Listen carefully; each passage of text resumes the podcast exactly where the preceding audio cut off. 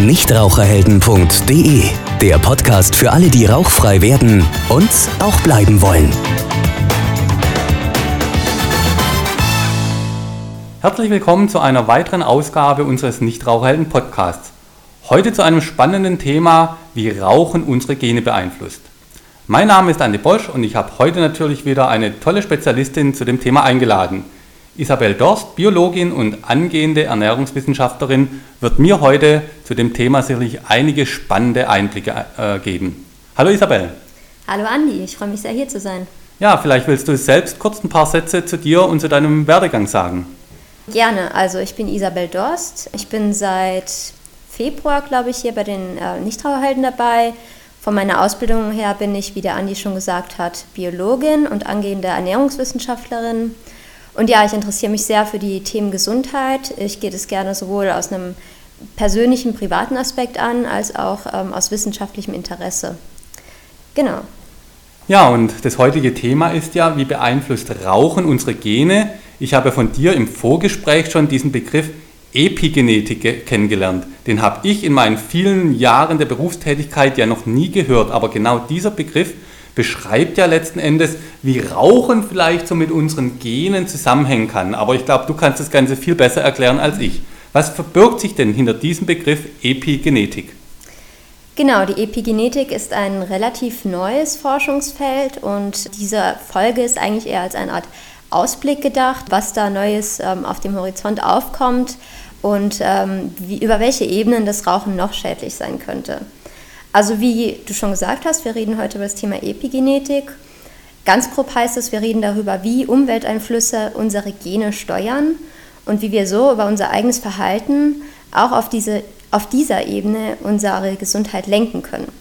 Wie genau erkläre ich aber gleich noch etwas genauer. Aber für unsere Zuhörer ist da vielleicht der Aspekt des Rauchens in dem Zusammenhang ganz interessant.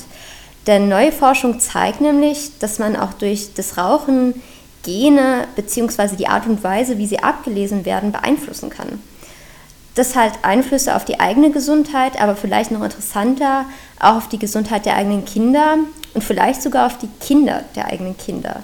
Also bloß, aber darüber ich, gleich noch mehr. Bloß, dass ich das richtig verstehe. Also Epigenetik ist ein sehr großes Forschungsthema wo es darum geht, wie Umwelteinflüsse generell auf uns bzw. unsere Gene einwirken. Also jetzt nicht direkt das Rauchen, das Rauchen ist eher eins dieser Umwelteinflüsse, richtig?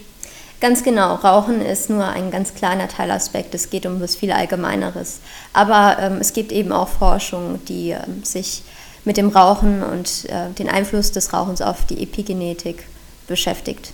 Das heißt, wenn ich als Raucher sage, okay, ich schädige mich, ich bin selber für mein Leben verantwortlich, dann stimmt es gar nicht so direkt, denn durch das Rauchen hat es, das ganze Thema Epigenetik eben den Hintergrund, dass ich auch meine Kinder und vielleicht sogar meine Kindeskinder damit beeinflusse. Was ich aber nicht ganz verstehe, weil ich dachte immer, naja, meine Gesundheit, meine möglichen Krankheiten etc., das ist so in meinen Genen drin versteckt und ich gebe eben an meine Kinder gute oder schlechte Gene weiter. Stimmt es dann gar nicht? Ähm, jein, also dass man während der Schwangerschaft nicht rauchen soll, ist ja aus anderen Gründen ähm, sehr gut bekannt und erforscht. Aber die Epigenetik, die hat ja noch ein viel weiteres Spektrum, das eventuell auch generationenübergreifend sein könnte, frei. Eben darüber, wie die Gene an- oder abgeschaltet werden. Aber wie du schon richtig gesagt hattest, bisher war immer die These, dass die Gene unser Schicksal sind und dass man abgesehen von der Gentechnologie als Person da nichts machen kann. Und das stimmt auch, an den Genen an sich kann man nichts verändern. Die Gene sind in jeder Zelle mehr oder weniger gleich. Man verändert nur, was die Zelle mit diesen Genen anstellt. Um vielleicht ein paar Grundlagen zu klären, man kennt es vielleicht noch aus der Schule, also jeder hat sein individuelles Erbmaterial in Form der DNA in jeder Körperzelle vorliegen. Und die DNA, die ist ein sehr großes, fadenförmiges Molekül, das den Code für unseren gesamten Organismus trägt. Und diese DNA ist auch das, was ich an meine Kinder weitergebe. Genau. Da steckt drin, welche Haarfarbe mein Kind hat, vielleicht welche Krankheiten, ob es vielleicht mal zu Übergewicht neigt, äh, etc. Genau, du und ähm, deine Partnerin. Okay. Im klassischen Fall. Genau, und die Genetik, ähm, also die Wissenschaft der Gene war jahrzehntelang mit der größte Hoffnungsträger der Medizin und der Biologie. Und deswegen haben so Anfang der 90er Jahre Wissenschaftler damit begonnen, den DNA-Code zu entschlüsseln. In der Genetik nennt man das Sequenzieren. Man dachte damals so, dass der Code der DNA Aufschluss auf so ziemlich alles geben kann. Vor allem war man auch davon überzeugt, dass der Code erklären kann, welche Gene welche Krankheiten verursachen oder zumindest fördern. Und als die DNA des ersten Menschen dann im Jahr 2003 komplett entschlüsselt war, war man schon so etwas ernüchternd. Man hat nämlich gesehen, dass über Gesundheit und Krankheit, jetzt abgesehen von klassischen Erbkrankheiten, tatsächlich eher wenig eindeutige Prognosen anhand der Gene machen lässt. Ja, das weiß ich noch, weil ich habe damals die Nachrichten auch mhm. sehr gut verfolgt. Und für mich war das damals immer so, ja, man muss eben diese DNA entschlüsseln, dann hat es halt da viele hunderttausend oder Milliarden von Schaltern und sobald man diese Schaltern kennt, kann ich den Schalter, er bekommt Krebs oder er bekommt die Krankheit oder jene Krankheit einfach ausschalten und man ist gesund, um es jetzt mal vereinfacht zu formulieren. Aber dem ist, so wie ich dich jetzt verstehe, nicht so. Also die DNA steuert nicht mein komplettes Leben, ob ich krank werde oder zu, zu was ich neige. Genau, und das ist für den Einzelnen ja dann doch schon eine positive Nachricht. Ähm, auch die Wissenschaftler waren der Überzeugung wie du oder wie du es damals mitbekommen hast. Ähm, aber man hat da dann gesehen, als man den kompletten Code hatte, dass den Genetikern tatsächlich noch eine Hand auf den Rücken gebunden war. Also die eine Hand war nun frei, also der Text der Gene, der war nun bekannt, aber man wusste noch nicht viel darüber, wie Gene aktiviert werden, also in welchen Zellen welche Gene überhaupt aktivierbar sind und welche nicht. Und damit beschäftigt sich heute die Wissenschaft der Epigenetik, die die klassische Genetik und den genetischen Code um einige sogenannte genregulatorische Komponenten ergänzt. Okay, und bloß dass, dass ich es wieder verstehe. Das heißt, man ist jetzt von der Forschung so weit, dass man sagt, naja, die DNA hat schon so ein paar Grund- oder Basisinformationen. Die haben aber noch gar keinen so einen riesengroßen Effekt auf, auf meine Gesundheit, auf mein Leben, sondern es ist einfach nur meine Basis. Und die Epigenetik sagt dann, was mache ich mit der Basis und wie verändere ich die Basis. Also da kann ich selber durch mein eigenes Zutun, durch mein eigenes gesundes oder ungesundes Leben noch ganz, ganz viel bewirken, richtig? Genau, aber man darf es natürlich nicht so verstehen, dass es jetzt eins zu eins steuerbar ist. Also ich esse die Sache und meine Gene tun das und ich steuere das jetzt ähm, eins zu eins. Das, äh, da sind wir noch ganz weit von weg. Aber man kann sich das vielleicht ganz gut vorstellen, indem man sich vor Augen führt, dass man in jeder einzelnen Körperzelle, also egal ob es jetzt eine Hautzelle ist oder eine Blutzelle, eine Leberzelle, genau die gleichen Informationen hat. Aber natürlich wird daraus was ganz anderes. Und einige Zellen sind gesund, andere sind krank. Und es hat eben unter anderem auch damit zu tun, was, ähm, wie die Zelle die Gene verpackt, wie die Gene vorliegen und wie sie abgelesen werden können. Wissenschaftler können heute messen, wie welche Zelle programmiert ist. Ähm, Epigenetiker lesen dafür unter anderem Strukturen wie die sogenannte DNA-Methylierung. Das sind chemische Strukturen, die auf die DNA gesetzt werden von der Zelle, die so als eine Art Stoppschild agieren. Und die sagen der Zelle meistens, das Gen, das hier in der Nähe ist, das kannst du nicht benutzen. Außerdem kann man messen, wie die DNA in der Zelle gewickelt ist. Ist sie zum Beispiel sehr eng gewickelt, kann sie schwer abgelesen werden. Ähm, wenn sie locker gewickelt ist, kann sie sehr gut abgelesen werden. Und der Lebensstil hat eben unter anderem Einfluss auf die Setzung dieser molekulare Stoppschilder und darauf, wie eng die DNA an welcher Stelle gewickelt wird. Das heißt, wenn ich jetzt wirklich dann mit meiner Partnerin Kinder zeuge, gebe ich nicht nur die DNA weiter, sondern wirklich komplexe Zellen, die vielleicht durch meinen Lebensstil beeinflusst sind und dadurch beeinflusse ich eben durch meinen Lebensstil auch den Lebensstil meiner Kinder? Ja, über eine bestimmte Ebene der Epigenetik ist das durchaus möglich. Und das, denke ich, ist ja auch das Spannende an dieser aktuellen Forschungsrichtung der Epigenetik, dass ich eben nicht nur sagen kann, naja, ich habe eben aufgrund meiner tausendjährigen Familiengeschichte gute oder schlechte Gene und die gebe ich an meine Kinder weiter, die eben damit leben müssen, sondern dass eben diese Umwelteinflüsse, und da gehört eben Rauchen ziemlich prominent dazu, sehr viel Auswirkung eben nicht nur auf mein eigenes Leben haben, ob ich gesund oder ungesund äh, mich verhalte oder ein ungesundes Leben vielleicht dann führe, sondern direkt auch meine ganzen Nachkommen dann beeinflusst. Und ich glaube, das ist ein sehr spannendes Thema, ähm, was aktuell geforscht wird. Genau, ich finde, du hast es ähm, schon ganz gut auf den Punkt gebracht. Die Epigenetik, die begrenzt sich nur auf, nicht nur auf einen selbst, das ist nur eine Ebene der Epigenetik. Ähm, also die Prägung der eigenen Gene, wie beeinflusst mein Lebensstil, die Ablesbarkeit meiner Gene, damit auch meine Gesundheit. Denn diese Prägung ist meistens reversibel, es sei denn, wir haben ein Ereignis in der frühen Kindheit vorliegen, wie ein schweres Trauma ähm, in einer sogenannten vulnerablen Phase. Wenn man noch sehr jung ist, dann ähm, können die Gene bis ins hohe Alter geprägt werden. Äh, man hat aber auch noch diese, ähm, die sogenannte pränatale Prägung. Da geht es darum, was der Embryo Mutterleib während der Schwangerschaft erlebt, beziehungsweise welche Einflüsse er über die Mutter ausgesetzt ist. Und diese Einflüsse und Erlebnisse können bis ins hohe Alter die Gesundheit des Kindes prägen.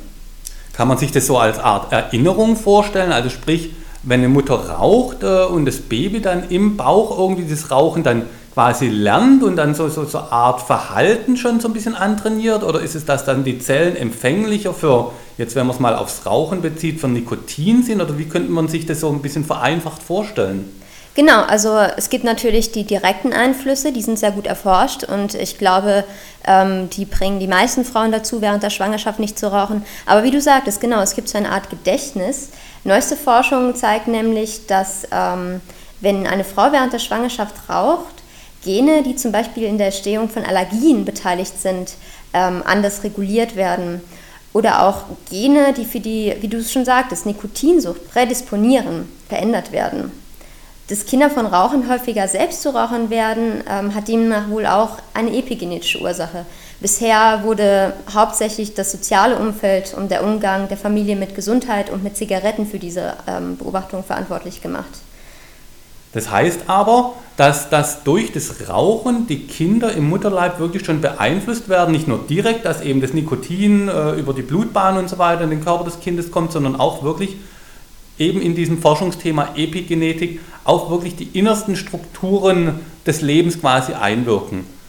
Liegt es dann eigentlich komplett in der Verantwortung der Frau, eben beim Rauchen oder generell bei Umwelteinflüssen vorsichtig zu sein oder hatte man auch eine gewisse Mitverantwortung?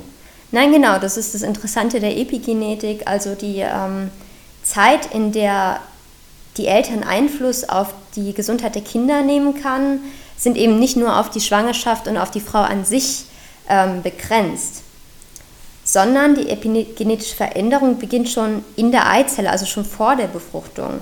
Selbes gilt, wie du ähm, schon richtig vermutet hast, für die Spermien. Also auch die Männer können sich nicht ähm, jeder Verantwortung für die Gesundheit der Kinder entziehen.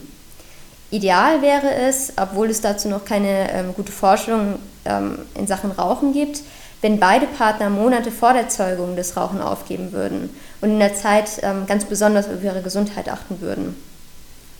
Okay, das heißt, was ich jetzt wirklich mitnehme, ist eben diese Botschaft, dass beide Partner, Mann und Frau im klassischen Sinne eben aufgrund dieser Umwelteinflüsse, auf, aufgrund eben dieser Epigenetik viel mehr Einfluss auf die Gesundheit oder auf das weitere Leben eines Kindes haben können. Jetzt speziell nochmal, weil wir ja hier eben im Nichtraucherhelden-Podcast sind, was würdest du Rauchern vor diesem Forschungshintergrund vielleicht so als Abschluss noch mit auf den Weg geben? Also ich denke, dass Epigenetik für die wenigsten jetzt die Hauptursache dafür sein wird, mit dem Rauchen aufzuhören. Da gibt es ganz andere Risiken, die sehr viel besser erforscht sind und die einen ganz direkten Zusammenhang mit dem Rauchen haben. Ich fände es aber gut, wenn sich die Zuhörer darüber bewusst werden, über welche Ebenen das Rauchen noch schädlich sein könnte. Und zwar nicht, mal, nicht nur für sich selbst, auch für die Kinder, vielleicht sogar für die Kinder der Kinder. Da komme ich jetzt noch ganz schnell auf die letzte Ebene der Epigenetik zu sprechen. Da wird es jetzt vielleicht etwas abgefahren, aber über die Epigenetik ändert man nicht nur die Prägung der eigenen Gene und die Gene der Kinder, sondern auch theoretisch die Gene der Enkelkinder. Das nennt man transgenerationelle Ver äh, epigenetische Vererbung. Und es klingt jetzt vielleicht erstmal merkwürdig, aber auch ein Embryo besitzt bereits Keimzellen, also Zellen, die Eizellen bei Frauen und Samenzellen bei Männern bilden. Und selbst diese Zellen können während der Schwangerschaft epigenetisch geprägt werden. Das wurde bisher allerdings nur bei Tieren eindeutig gezeigt. Ähm, bei Menschen weiß man es noch nicht so recht, aber neue Studien deuten schon darauf hin, dass es bei Menschen eine transgenerationale epigenetische Vererbung geben könnte. Damit möchte ich aber nur einen kleinen Ausblick geben. Ja, Mensch, richtig interessant. Also äh, ich habe mich schon länger nicht mehr so mit diesen tiefen Forschungsthemen beschäftigt. Von daher fand ich es klasse, dass du uns da heute mal einen Einblick geben konntest. Und ich habe jetzt gelernt, Epigenetik, was sich dahinter verbirgt. Letzten Endes dass ich durch Rauchen nicht nur meine direkte Gesundheit beeinflusse, sondern wirklich auch das Leben und die Gesundheit weiterer Generationen, wenn man es jetzt mal etwas ähm, überspitzt formuliert. Isabel, ich würde sagen, vielen Dank heute für deinen Besuch. Vielen Dank, Andi, dass du mich hier eingeladen hast. Und ich denke, wir hören uns sicherlich noch das eine oder andere weitere Mal zu weiteren aktuellen Forschungsthemen rund um das Thema Rauchen bzw. Nichtrauchen. Ansonsten bis zur nächsten Folge. Tschüss. Tschüss.